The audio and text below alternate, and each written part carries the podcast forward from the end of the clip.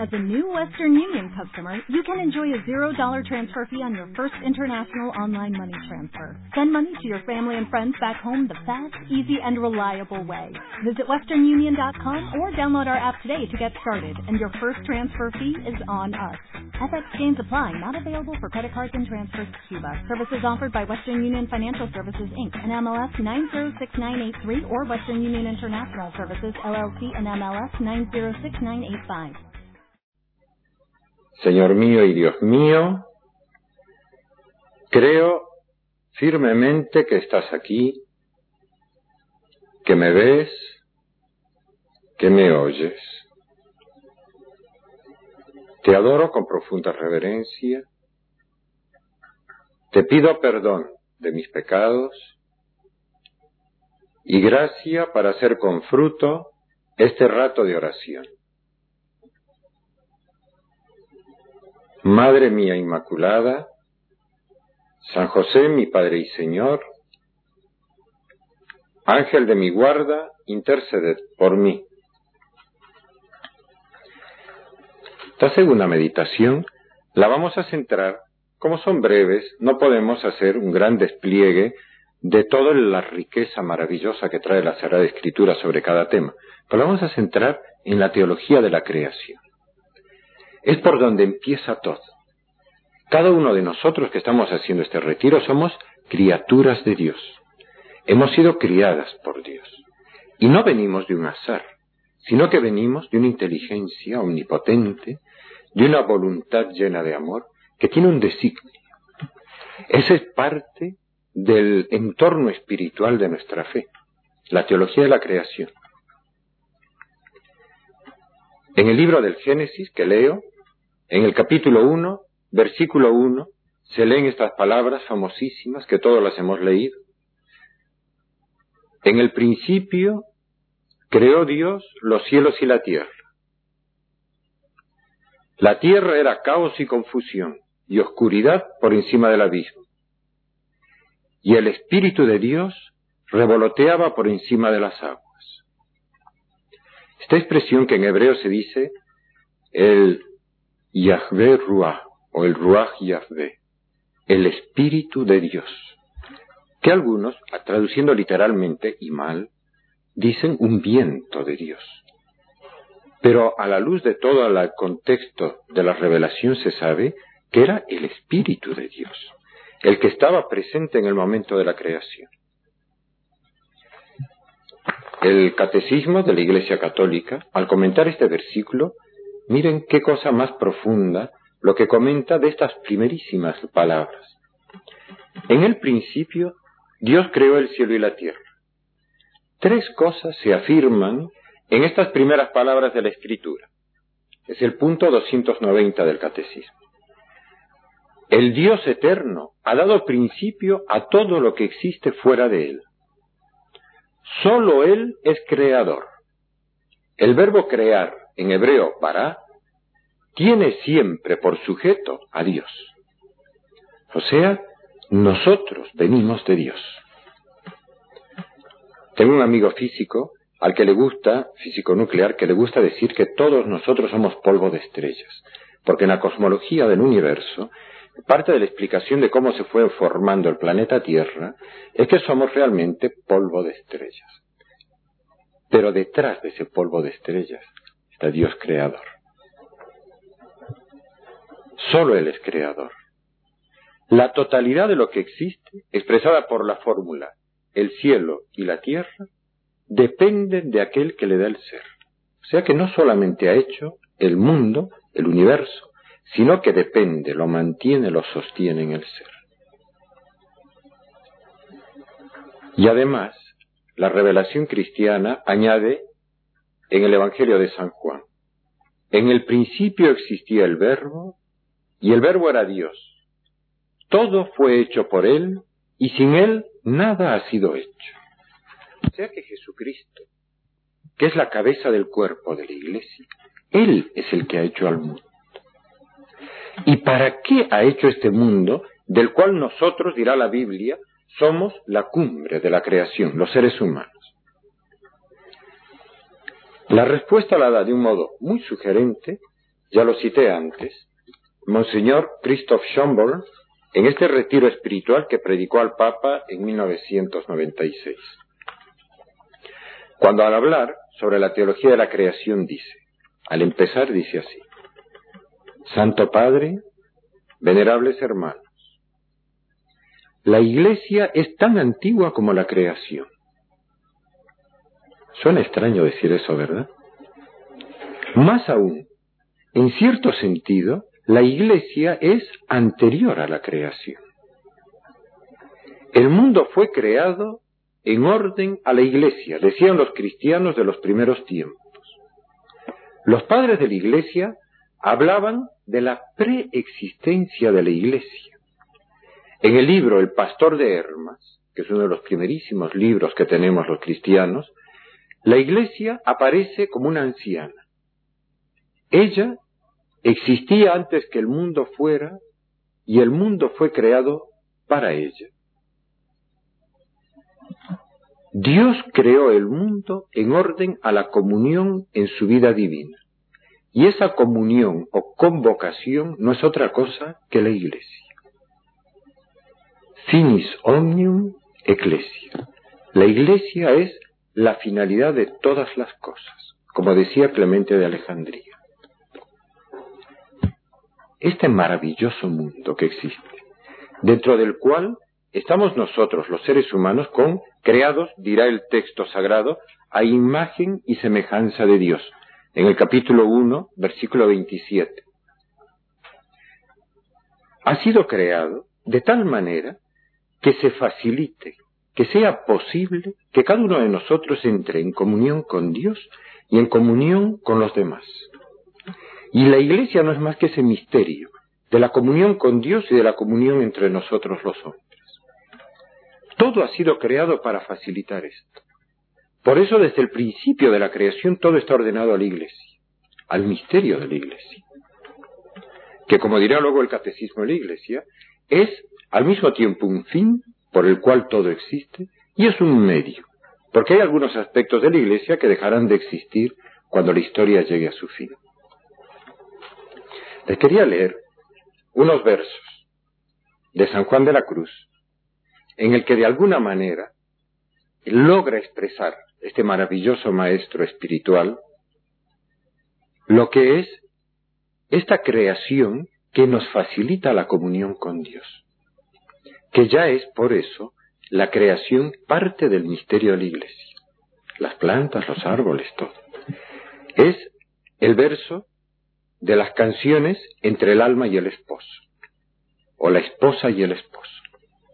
Y dice la esposa, ¿A dónde te escondiste, amado, y me dejaste con gemido? Como el siervo huiste habiéndome herido, salí tras ti clamando, y era sido.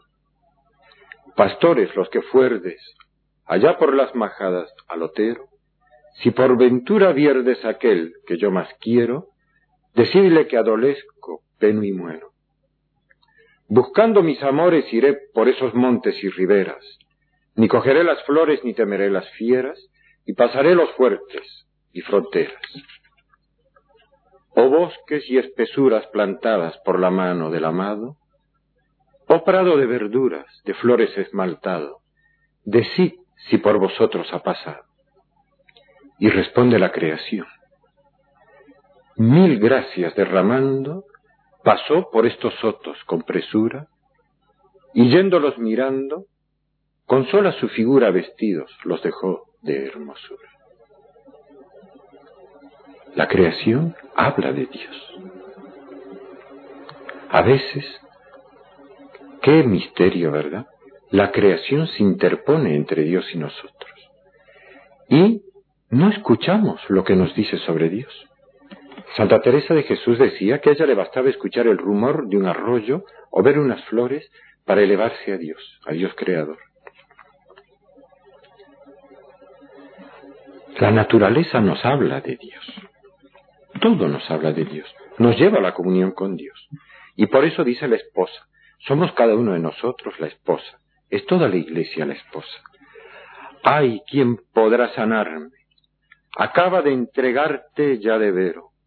no quieras enviarme de hoy más ya mensajero, que no saben decirme lo que quiero. Uno desea llegar a la unión con Dios. Y un día llegaremos. Y viviremos ese misterio de la unión con Dios. La teología de la creación es riquísima. Yo acá solo puedo aludir, les leo brevísimamente algunos acápites del Catecismo de la Iglesia Católica, donde se nos dice la riqueza de contenido teológico que hay. No podremos hacer la meditación de estos textos, pero los leo. A partir del punto 337, explica la riqueza teológica del mundo visible, de la naturaleza. Y la Biblia nos enseña que nada existe que no deba su existencia a Dios Creador, para darle gracias. Que toda criatura posee su bondad y su perfección propias, que hay que respetarlas. Que la interdependencia de las criaturas es querida por Dios. Miren qué hermosamente lo dice el catecismo. El sol y la luna, el cedro y la florecilla, el águila y el gorrión, las innumerables diversidades y desigualdades significan que ninguna criatura se basta a sí misma, que no existen sino en dependencia unas de otras para complementarse y servirse mutuamente. Es esa visión que ahora se dice en lenguaje más técnico, holístico o ecológico. Todo depende de todo. Que va caducando a Dios gracias a finales del siglo XX, ese paradigma, ese modo de ver las cosas como si fueran autosuficientes cada una, como si no dependieran unas de otras. La autonomía, de la que tanto hablaba Kant, de la que hablan los liberales actualmente cuando son individualistas. La creación nos dice que ese paradigma es mentira. El verdadero paradigma de la creación es la interdependencia. Todas las criaturas se necesitan unas con otras, y en eso está prefigurado el misterio de la Iglesia, de la comunión de los santos, de la unión entre todos nosotros y de todos nosotros con Dios. Y además está revelada la belleza del universo. El orden y la armonía del mundo creado derivan de la diversidad de los seres y de las relaciones que entre ellos existen. La variedad es una riqueza. ¿Han visto los hijos de una familia? Qué distintos son unos de otros. Eso hace a una familia linda. El hijo único no termina de expresar toda la belleza que hay en la variedad. Una familia numerosa manifiesta de un modo más perfecto la maravilla de la variedad y de la riqueza y la belleza de la creación que un hijo único. Y también está revelada la jerarquía de las criaturas.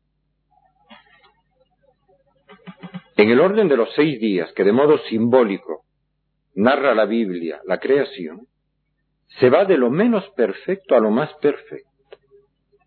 Dios está revelado que ama a todas sus criaturas, cuida de cada una, incluso de los pajarillos. Pero Jesús dice, vosotros valéis más que muchos pajarillos. O también, ¿cuánto más vale un hombre que una oveja? Eso que la cultura en la que estamos viendo ya no lo ve tan claro, que valora más los objetos, las cosas que la vida humana. El libro de la creación ya nos habla del misterio de la Iglesia de la comunión de vida entre nosotros, de la interdependencia, de la comunión de los santos y de nuestra unión con Dios. Yo quería, además, basándome en el trabajo de algunos exégetas, hacer una pequeña breve reflexión antes de acabar esta meditación. Hay un exégeta, Luis Arnaldich, que dice que la etimología de la palabra Adán, que es el primer hombre que ha existido en la tierra, Probablemente hay que buscarlo en la expresión hebrea Adama, que quiere decir tierra, por haber sido sacado el hombre de la tierra, y por haber sido destinado a trabajar la tierra, y porque vive en la tierra, y porque al morir tiene que volver a la tierra. Hay algo que es profundamente tierra en nuestra constitución. Pero al mismo tiempo dice el libro 2 del Génesis, que Dios sopló un aliento de vida sobre esa tierra y fue hecho un ser viviente. De modo que nosotros que valemos más que las ovejas, valemos más porque tenemos un soplo divino, que después la tradición ha llamado alma. Es el, eh, elemento espiritual eterno, el que va a vivir para siempre y va a hacer que este cuerpo nuestro un día resucite, buscando su alma, lo inmortal. Pero hay una señal curiosa, que esto, para eso están los exégetas que estudian la Biblia. Arnaldich dice que en el Génesis capítulo 2 versículo 5, en hebreo se dice que Dios creó al hombre Jafar min es decir, que lo creó de un barro, de una arcilla especial, que era Jafar, la arcilla fina con la que trabajan los alfareros. En cambio, los animales fueron creados del Adama, de la tierra común. ¿Qué significa a nivel científico? Que no es la misma tierra, la misma materia, la del hombre, que es, está hecho de jafá, de una arcilla muy fina. En cambio, los animales son solamente Adama, son tierra común. Eso los científicos tendrán que irlo dilucidando. Pero hemos sido hechos de un modo especial para un fin especial. Nosotros hemos sido creados para la eternidad. El libro de la sabiduría, en el capítulo 2, dice estas palabras, que nos van acercando ya al final de esta meditación. Los que no razonan se dijeron a sí mismos neciamente, nuestra vida es corta y triste, y no hay remedio cuando llega el fin del hombre. Ni se sabe de nadie que haya vuelto del más allá. Dicen Hemos venido a la existencia por casualidad, y después de esta vida seremos como si no hubiéramos sido. Porque nuestro aliento es humo y nuestro pensamiento una chispa de latido de nuestro corazón. Y cuando éste se extingue, el cuerpo se vuelve ceniza y el espíritu se disipa como tenue aire. Más materialista no podía ser la descripción. Un texto que está escrito antes de Cristo. Estos son sus pensamientos, dice el Espíritu Santo a través del escritor sagrado. Pero se equivocan, porque los ciega su maldad y desconocen los misteriosos juicios de Dios, y no esperan la recompensa de la justicia, ni estiman el glorioso premio de las almas puras. Y miren con qué riqueza concluye el texto porque Dios creó al hombre para la inmortalidad y lo hizo a imagen de su naturaleza. Esto ya nos sugiere que somos hijos de Dios, pero también está revelado que en nosotros hay una raíz inmortal que nunca desaparecerá. Lo que hagamos de bien o lo que hagamos de mal en esta vida perdurará eternamente. No es verdad que nos disiparemos como tenue aire. Hay algunas sectas, por ejemplo los testigos de Jehová, que dicen que sí, que cuando el hombre muere, muere totalmente él. No es verdad. La Sagrada Escritura, en este texto que hemos leído del libro de la sabiduría, dice que hemos sido creados para la inmortalidad, no morimos. Pero acá en la tierra hemos sido creados, esto lo decía el Beato José María, mientras estamos en vía para ayudar a llevar a la perfección la creación.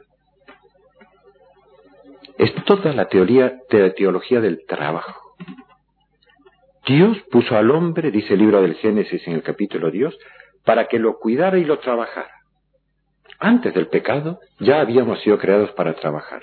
Es parte de la teología de la creación, la cooperación del hombre en la creación. La Virgen Santísima en Nazaret trabajaba. San José trabajaba es nuestro Señor Jesucristo. Trabajó 30 años antes de ponerse a predicar. El trabajo es parte de la creación, es parte del proceso de santificación de un hijo de Dios. Pero no podemos alargarnos más, simplemente hemos insinuado esto. Nos vendría muy bien leer muy despacio en el Catecismo de la Iglesia y en la Biblia, en los primeros capítulos, todos estos textos referidos a la creación. Hoy nos encomendamos a la Virgen Santísima pidiéndole que nos ayude a sacar algún propósito santo y a meternos dentro del retiro cada vez más, rezando esta oración. Te doy gracias, Dios mío, por los buenos propósitos afectos e inspiraciones que me has comunicado en esta meditación. Te pido ayuda para ponerlos por obra. Madre mía Inmaculada, San José mi Padre y Señor, Ángel de mi guarda, interceded por mí.